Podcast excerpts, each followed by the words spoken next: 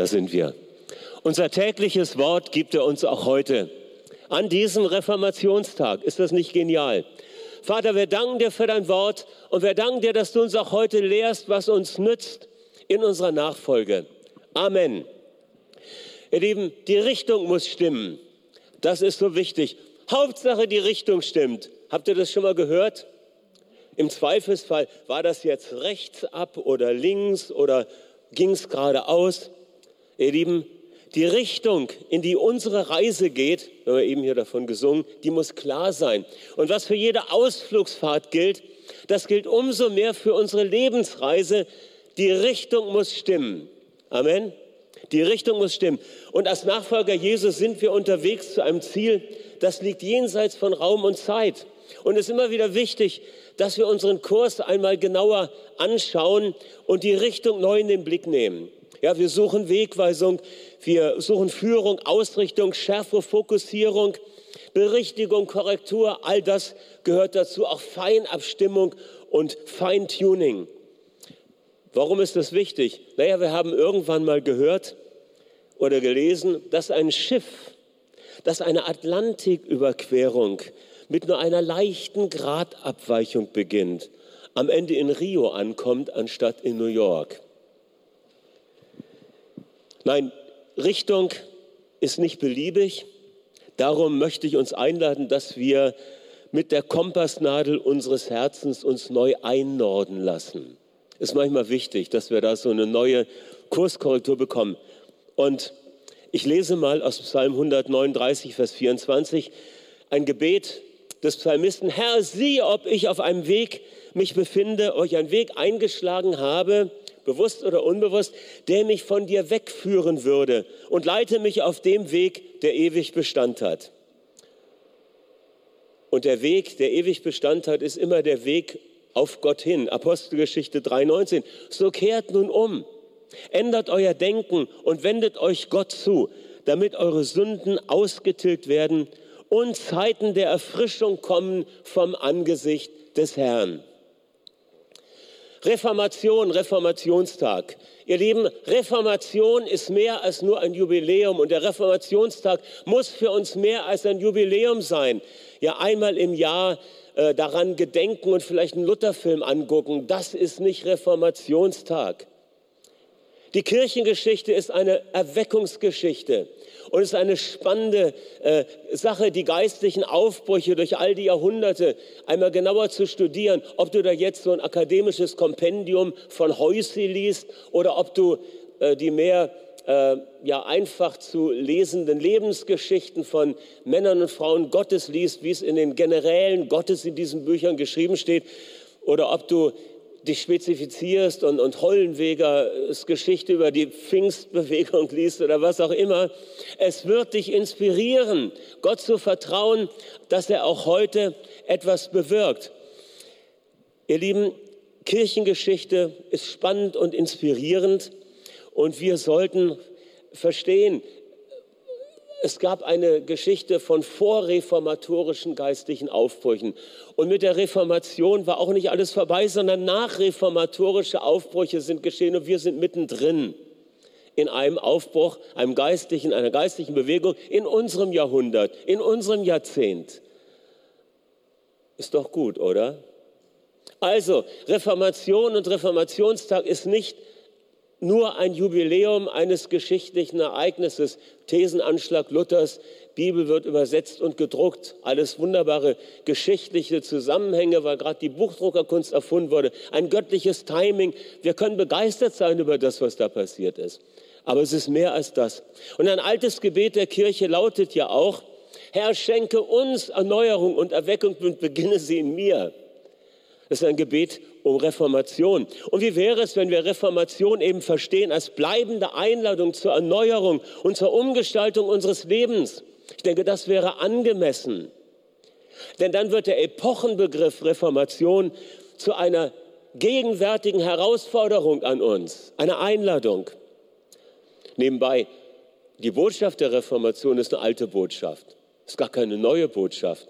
Das ist ja überhaupt oft so, dass Neue ist eigentlich das Alte. Der Apostel Johannes sagt das mal. Ich gebe euch ein neues Gebot, aber das neue Gebot ist eigentlich das Alte. Ihr sollt einander lieben. Und die Reformation mit ihrer Betonung von Glaube, Gnade und Schrift, der biblischen Schrift, ist älter als die Reformationszeit. Schon die Propheten Israels erinnerten das alte Bundesvolk an die Wege der Vergangenheit. Sie rufen zurück zum Vertrauen in das Wort des einen Gottes, der Bündnistreue und der Bündnisgnade. Und das Neue Testament beginnt mit einem Ruf Gott zu vertrauen, ein, ein Ruf zurück zu Gott, ein, ein Ruf zur Umkehr. Kehrt um und vertraut, erneuert und reformiert euer Denken. Das Reich Gottes ist nahe gekommen. Zeiten von Erweckung, Zeiten der Reformation im Sinne von geistlicher Erneuerung werden immer durch Umkehr eingeleitet. Und zwar Umkehr nicht nur im Sinne von Abwenden von etwas Schlechtem, sondern vor allem Umkehr im Sinne der Hinwendung zu dem, was richtig und gut ist. Darum heißt es hier in der Pfingstpredigt von Petrus, kehrt um, ändert euer Denken und wendet euch Gott zu. Denkt nicht so wie der Rest der Welt, denkt Gottes Gedanken. Dann werden eure Sünden ausgetilgt und es kommen Zeiten der Erfrischung vom Angesicht Gottes her. Ich liebe diese Bibelstelle. Was für eine Ermutigung, eine dreifache Ermutigung. Ja, erstens, Gott schenkt uns, klingt vielleicht hochgegriffen, aber eigentlich ist es doch so, er schenkt uns epochemachende Zeiten der Erfrischung und schenkt sie immer wieder. Ich möchte die geistlichen Aufbrüche, die ich miterlebt habe, seit ich gläubig geworden bin, überhaupt nicht missen. Und ich freue mich auf den, der gerade dabei ist, Gestalt zu gewinnen und auf das, was noch kommt, was meine Kinder, was meine Enkel erleben werden. Ihr Lieben, ich habe Glauben an die Zukunft. Nein, ich habe Glauben an den Gott, der die Zukunft in seiner Hand hält. Das ist eine gute Zukunft für uns. Zukunft und Hoffnung, trotz all dem, was Irrsinn und Wirrsinn ist in unserer Zeit. Okay? Also, Gott schenkt Zeiten der Erfrischung und er schenkt sie immer wieder. Und das Zweite, diese besonderen Zeiten kommen, so sagt Petrus, vom Angesicht des Herrn her. Das Angesicht Gottes ist eine Umschreibung für seine Güte und Gnade. Er schaut uns an voller Gnade und Barmherzigkeit.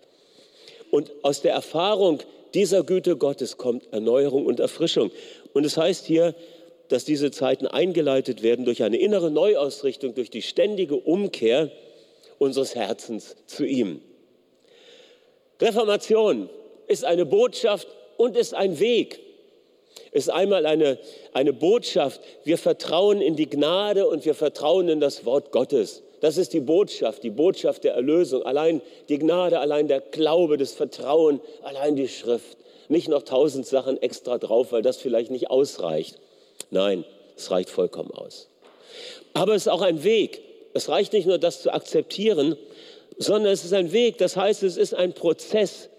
Und es ist der Dienst des Heiligen Geistes an uns, es ist ein Lotsendienst des Heiligen Geistes, möchte ich mal sagen, ja, dass wir auf Kurs bleiben. Die Lotsen haben eine wichtige Aufgabe. Wenn ein großes Schiff in Hafennähe kommt, dann ist es schwer, das zu navigieren und die richtige Fahrrinne zu finden. Und die Lotsenboote gehen raus und helfen, im Schiff reinzukommen. Ja? Und wir brauchen immer wieder den Lotsendienst des Heiligen Geistes. Also, die Botschaft der Reformation ist mehr als die Empfehlung von Reformen, im Sinne von äußeren Veränderungen. Wir machen mal einen auf Reformation. Wir ändern mal den Rahmen unserer Zusammenkünfte. Wir ändern mal das Lied gut, wir ändern mal die Beleuchtung. Hey, das darfst du alles machen, aber das ist nicht Reformation im geistlichen Sinne. Ja, das sind äh, Veränderungen von Rahmenbedingungen. Aber die Reformation, um die es geht, ist eine Reformation des Herzens. Strukturveränderungen sind nicht das Kernanliegen wohl aber eine willkommene Folge von einem inneren Wandel durch die Rückkehr zum Ursprung. Wenn du etwas erlebst und innerlich verändert wirst, dann wirst du deine Rahmenbedingungen ganz schnell verändern. Das erlebst du ja schon im persönlichen Leben. Als ich damals gläubig geworden bin, musste ich einige, was heißt musste ich, war es mir ein Anliegen, einige Rahmenbedingungen meines Lebens zu verändern. Das hatte auch ein bisschen mit äh, meinem Bücherregal zu tun. Ich habe da aussortiert. Mir war auf einmal klar, das Zeug gehört nicht mehr hier rein das ist nicht mehr dein Gedankengut, das muss raus. Ja? Also ich bin kein Bücherstürmer oder sowas oder Bilderstürmer, das meine ich damit nicht, aber es gab Dinge aus dem esoterischen Bereich, die wollte ich nicht mehr haben. Die ganzen Yoga-Bücher, dieser ganze Kram. Weg damit! Ja, das musste raus. Andere haben ihre äh, esoterischen, okkult belasteten Plattensammlungen vernichtet, einige meiner Freunde damals. Auch das war ein wichtiger Schritt, sich zu trennen. Okay. Der Weg der Reformation führt zurück zur Quelle. Und der Weg der Reformation ist ein Weg der Erneuerung und hat mit einer Neuausrichtung und Justierung zu tun, damit die Richtung stimmt die Richtung stimmt. ich würde gerne drei Wachstumsbereiche unseres Lebens kurz ansprechen, in denen wir Reformation, in denen wir Erneuerung und Feinjustierung vielleicht brauchen. Über den ersten werde ich ein bisschen ausführlicher sprechen, über die anderen vielleicht im Zusammenhang mit dem Monatsthema auch am nächsten Sonntag. Äh, Monatsthema ist ja Intimität, in Anführungszeichen, also Nähe Gottes, Leben. Und da kann man da was mit verknüpfen. Okay, drei Wachstumsbereiche. Ihr Lieben, unser persönliches Leben entwickelt sich ja ständig in mehreren Richtungen. Und die wichtigsten Dimensionen sind einmal die Dimension nach innen, die nach oben und das dritte ist die nach außen. Was meine ich damit? Nach innen, das betrifft den, Reich, den, den Bereich der persönlichen Stille, des Nachdenkens, des Träumens, des Planens meines Lebensentwurfs. Nach oben, das ist das Hören auf Gottes Stimme, meine Freundschaftsbeziehung zu ihm. Und das nach außen, das hat damit zu tun, dass ich mein Leben auch ausrichte auf den Dienst für andere. Und wie können wir dafür sorgen, dass die Ausrichtung in diesen Bereichen bei uns stimmt? Welche Justierung brauchen wir? Fangen wir mal mit der ersten an. Justierung Nummer eins. Selbstbild und Identität oder wer bin ich? Und dieser Punkt hat zwei Seiten. Erstens, du brauchst ein realistisches Selbstbild. Okay? Und zweitens, du musst in ein anderes Bild verwandelt werden. Ach, ja, ja. Bleiben wir mal noch mal einen Moment beim Selbstbild. Ich kann nicht alles, ich muss nicht alles können. Manches kann ich besser als andere, manches liegt mir eher nicht. Hier brauche ich Ergänzung. In dem Psalm, der am Anfang zitiert wurde, Psalm 139, da heißt es ja an einer Stelle, ich danke dir, Herr, dass ich wunderbar gemacht bin. Das sollte dir helfen im Hinblick auf dein Selbstbild. Du bist wunderbar gemacht. Bei allen Unvollkommenheiten unseres Lebens gilt, dass wir für Gott kostbar und geliebt sind. Wer bin ich? Ich bin ein vielgeliebter Mensch. Das ist meine Identität. Ich bin ein Jünger, den Jesus liebt und ein Jünger, der Jesus liebt. Das ist meine Basisidentität. Und es gibt eigentlich nichts, was ich an mir zu bemängeln hätte, außer dass ich genau das manchmal aus den Augen verliere.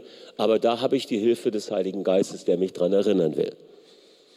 Und es gibt ein, das ist das Selbstbild. Da ist wichtig, dass wir Frieden schließen mit unserer Nasenform, mit unserer Haarfarbe und all den anderen Sachen, die uns manchmal nicht gefallen, weil sie nicht einem Idealbild, was propagiert wird, entspricht. Ja, also bleib gelassen, du bist schön. Ja, ist doch gut. Hat das schon mal jemand gesagt? Außer der Partner oder die Partnerin, die verliebt sind, du bist schön. Gott ist verliebt in dich und deshalb sagt er, du bist schön. Boah, ist richtig gut. Ihr seid aber nicht begeistert. Ich finde es mega stark. Oder ihr seid begeistert. Man kann das nur nicht erkennen, weil wir diesen Mundschutz tragen. Okay.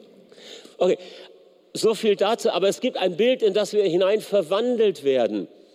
Und das ist, es hat auch mit Identität zu tun, nämlich mit dem, wo wir hinwachsen.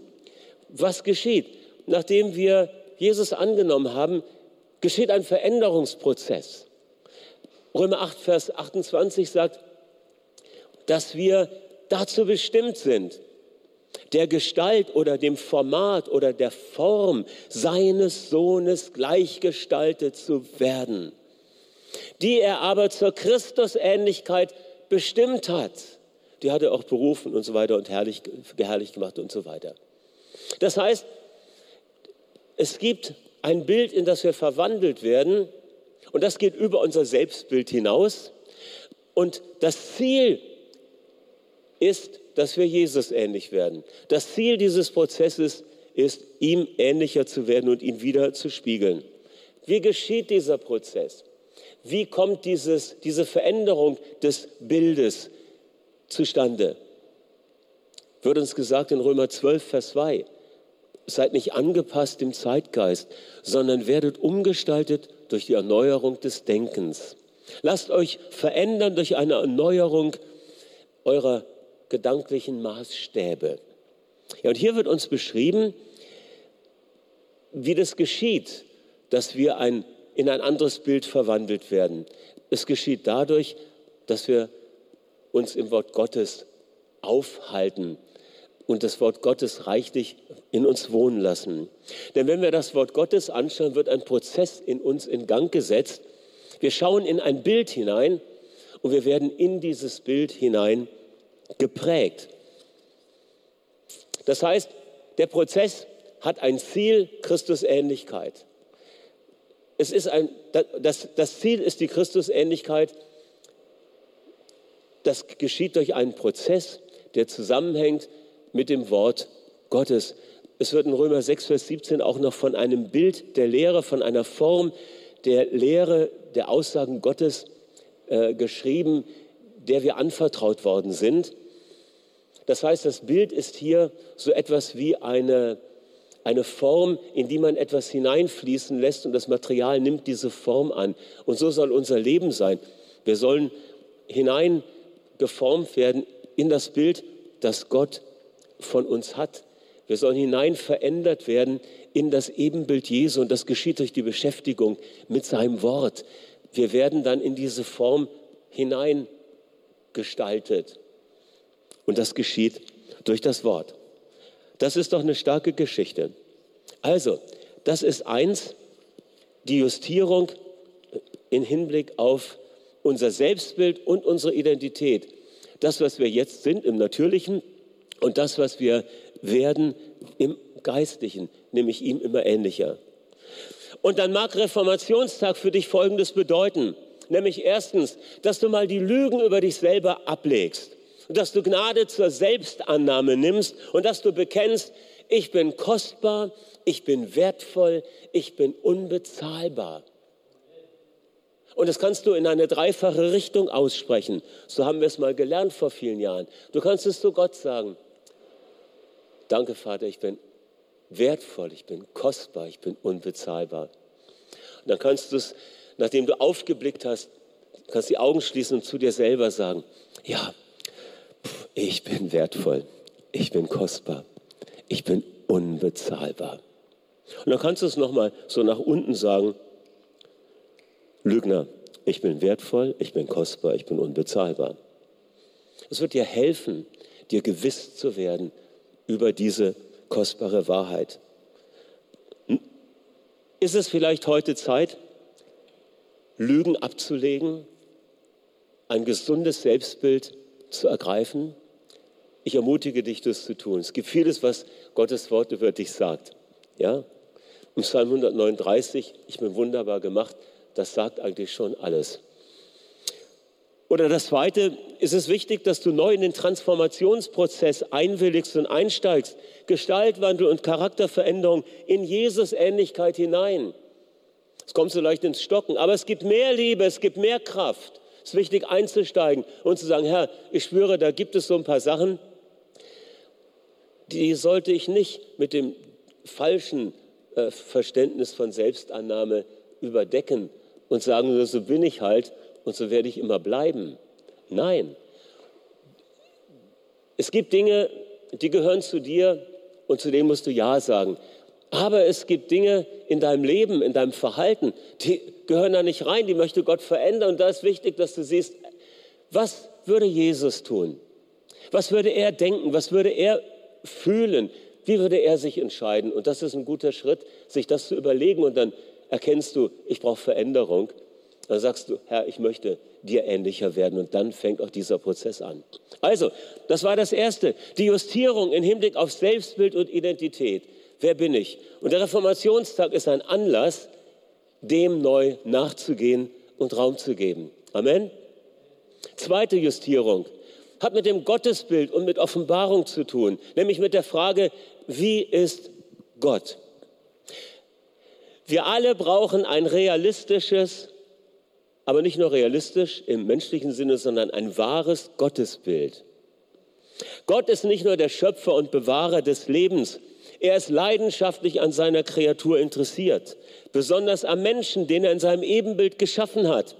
Gott ist absolut treu und zuverlässig, frei von Willkür. Er ist ein Bundesgott. Wir haben den Bund gefeiert vorhin. Josef hat das nochmal eingeführt beim Abendmahl. Wir haben einen Bund gefeiert. Gott ist Liebe, so wichtig. Ja? Er hat nicht nur Liebe,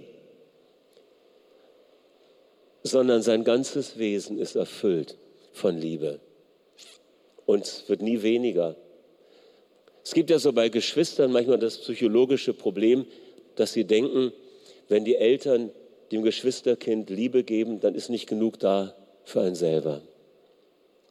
Das ist natürlich eine Lüge in der Regel, aber bei Gott ist das sowieso nicht so. Ja? Du hast Milliarden, Millionen Geschwister ja? und Gott hat genug Liebe für alle. Ist das nicht toll? Er liebt dich und da gibt es genug, weil er ist nicht, er hat nicht nur Liebe, er ist Liebe in Person. Reformation und Reformationstag, das mag für dich bedeuten, dass du dich neu und wiederholt von der Liebe Gottes berühren lässt, dass du dich für die Liebe Gottes öffnest und den Heiligen Geist einlädst. Denn die Liebe Gottes wird ausgegossen in unser Leben durch den Heiligen Geist, der uns geschenkt ist. Es ist der Geist Gottes, der uns immer wieder diese Erfahrung der Liebe schenkt, dass es nicht ein kognitives Wissen Gott liebt, sondern ein emotionales Erleben. Ich spüre es, ich spüre seine Umarmung. Ja, wird und ist, das brauchen wir, damit wir seelisch gesund bleiben. Wie viel Zeit, wie spät ist es? Kurz. Verstehe nicht. Alles klar. Prima. Sind wir noch gut in der Zeit. Ich würde euch gerne eine Geschichte erzählen von Jack Winter. Ich weiß nicht, ob jemand sein Buch mal gelesen hat, Heimkehren zum Vater. Es ist eines der äh, bewegendsten Bücher, die ich je gelesen habe über das Vaterherz Gottes. Und am Ende seines Buches schildert er eine Situation, die er erlebt hat bei einem seiner Vorträge. Und er schreibt Folgendes. Ich sprach in Los Angeles. Das Publikum kam überwiegend aus der schwarzen Bevölkerungsgruppe. Jedes Treffen war fünf Stunden lang. In den Menschen steckte sehr viel Schmerz. Schmerz der Ablehnung und so weiter. Am Ende der Versammlung fragte ich, wie sehr liebt euch der Vater? Sie antworteten, so sehr wie Jesus. Ich fragte wieder, wie sehr liebt euch der Vater? Sie antworteten, so sehr wie Jesus. Dann strömte eine Woge von Heilung über sie. Und der Jack Winter berichtet an anderer Stelle, wie er eines Tages einen Dialog mit Gott hatte über Johannes 17, Vers 23, wo Jesus betet, du hast sie geliebt, wie du mich geliebt hast. Dann fragt er den Vater im Himmel, Vater, wie kannst du mich so sehr lieben, wie du Jesus liebst? Jesus ist vollkommen. Dann kommt die Antwort, ich liebe ihn, weil er mein Sohn ist. Ich liebe ihn nicht, weil er vollkommen ist. Ich liebe ihn, weil er mein Sohn ist. Ich denke, das müssen wir verstehen. Gott liebt uns nicht aufgrund von dem, was wir vorweisen können. Das Einzige, was wir vorweisen können, ist die Kindschaft. Das Einzige, was du vorweisen kannst und musst, ich bin eine Tochter Gottes. Ich bin ein Sohn Gottes. Und das wirst du dadurch, dass du dein Leben Jesus anvertraust. Und der Vater liebt dich so wie sein Sohn. Ohne wenn, ohne aber, ohne erst wenn das, sondern einfach so. Wie sehr liebt dich der Vater? Er liebt dich so sehr wie Jesus. Vielleicht bedeutet Reformationstag für dich, dass du dieses Thema ganz neu noch einmal hineinnimmst in dein Leben und dass du es nicht abhackst. Ja, Liebe Gottes habe ich auch mal durchgenommen, war Teil von erste Schritte. Dieses Thema wird dich begleiten. bis ans Ende und bis in die Ewigkeit und bis in die Herrlichkeit hinein. Ja, es wird immer das große Thema sein, weil es ist das Motiv und der Grund, warum du überhaupt hier bist. Dritte Justierung hat mit Sendung und Auftrag zu tun. Hat damit zu tun, dass ich mich frage, wozu lebe ich? Du bist auf dieser Erde zu einem Zweck und dein Leben ist nicht zufällig oder sinnlos.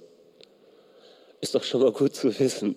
Ja? Viele Menschen sind umhergetrieben, weil sie keine Perspektive haben, weil sie nicht wissen, warum ist überhaupt irgendetwas und warum bin ich überhaupt da.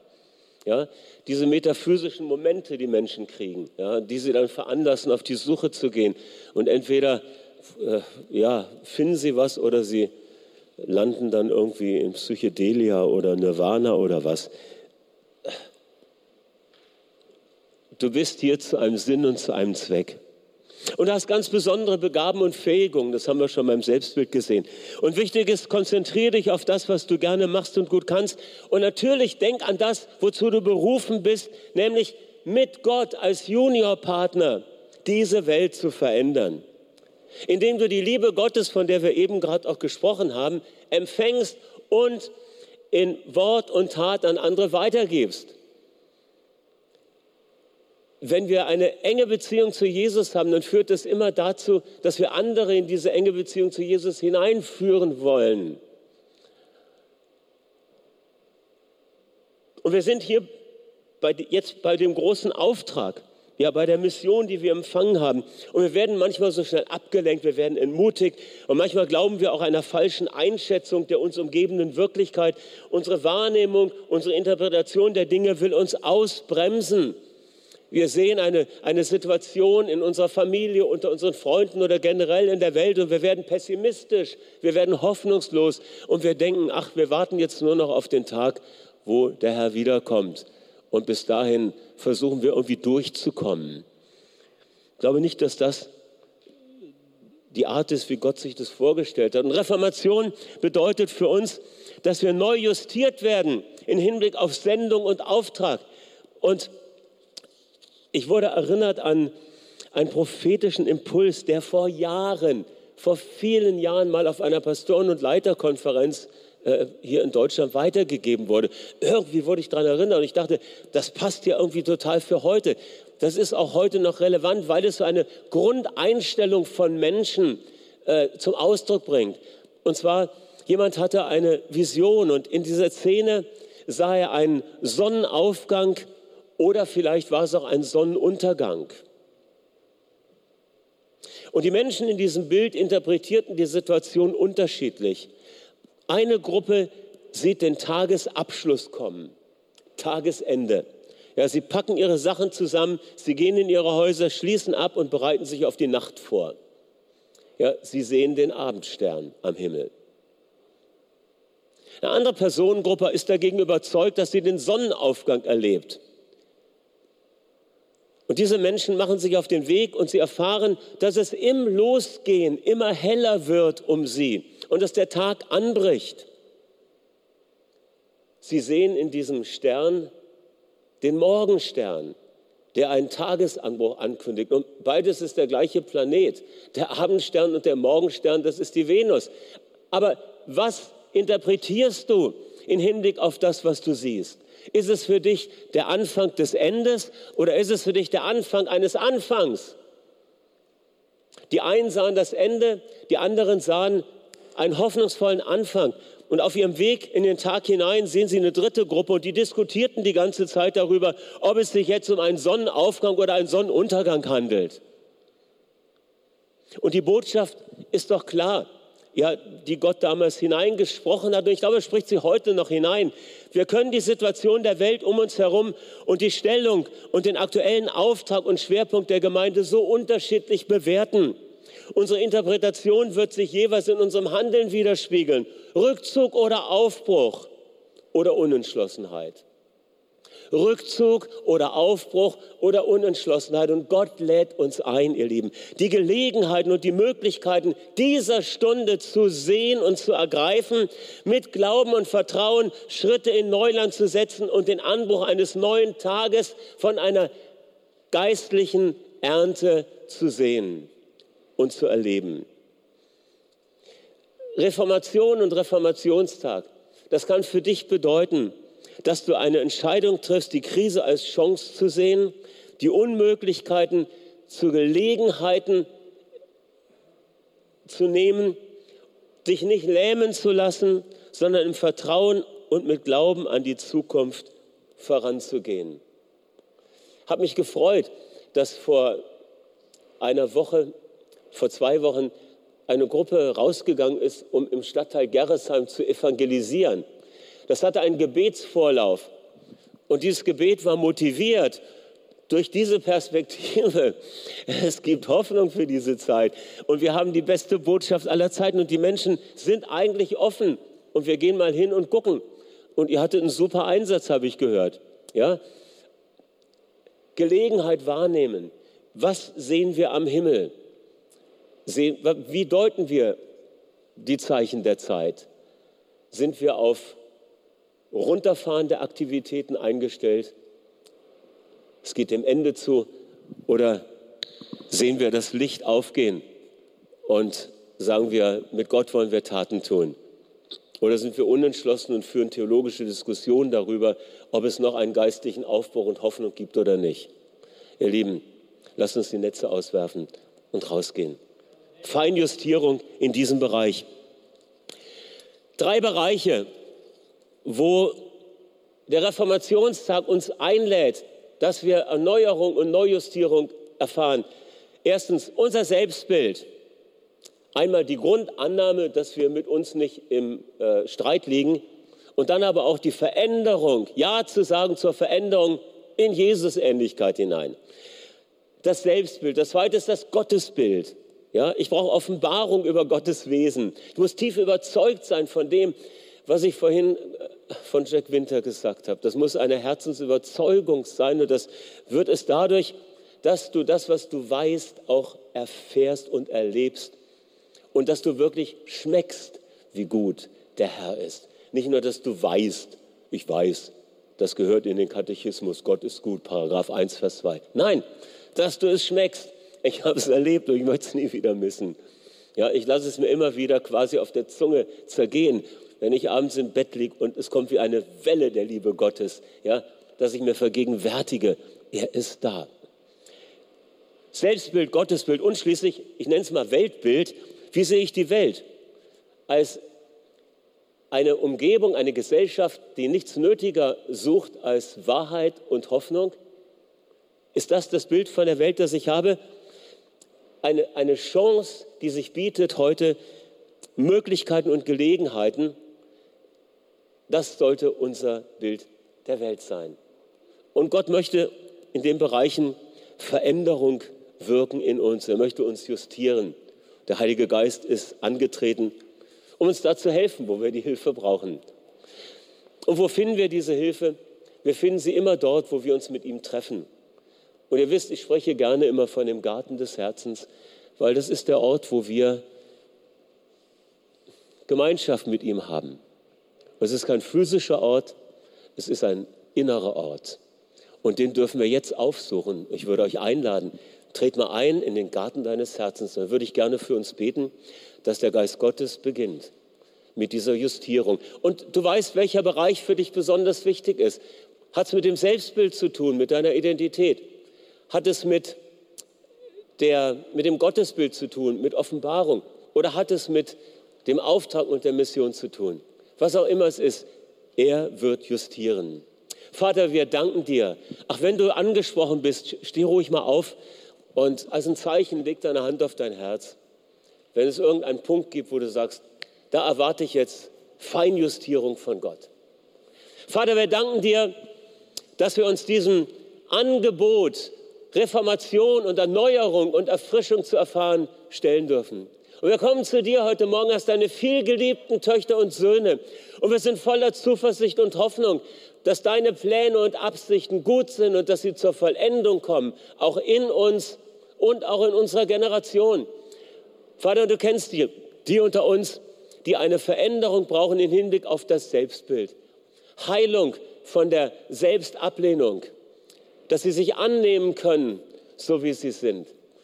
Aber dass wir zugleich auch erkennen, wo du uns verändern möchtest, dass wir deinem Sohn ähnlicher werden. Und wir sagen Ja dazu. Komm, Heiliger Geist, nimm uns hinein, ganz neu in diesen Prozess von Erneuerung.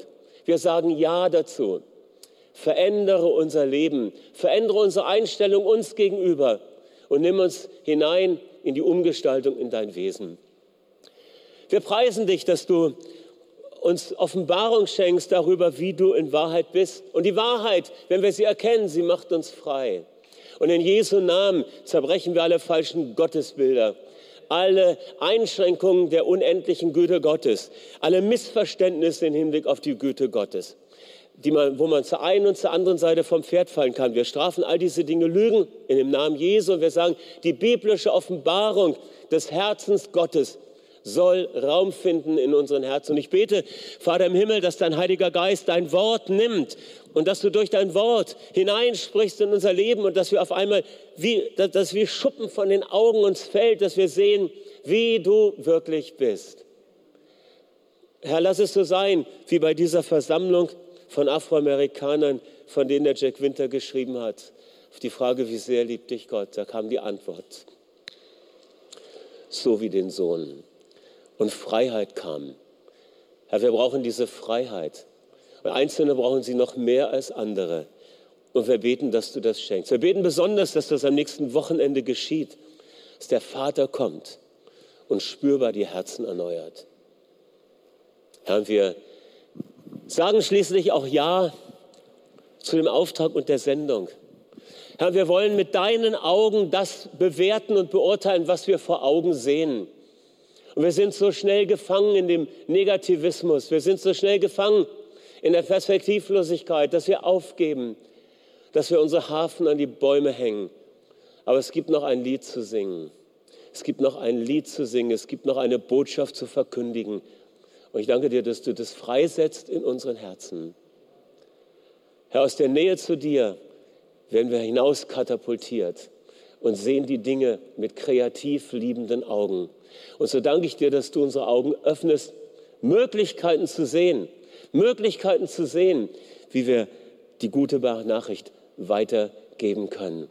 Ich danke dir für Perspektivwechsel, dass wir den Morgenstern sehen, der aufgegangen ist in unseren Herzen, der auch über dieser Welt steht. Wir danken dir, dass wir eine Zukunft und eine Hoffnung haben mit dir. Danke für Reformation.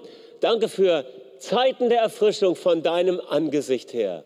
Es ist deine Nähe, es ist der Ort, wo wir dir begegnen und es geschieht gerade jetzt, in dem Garten des Herzens, in uns allen.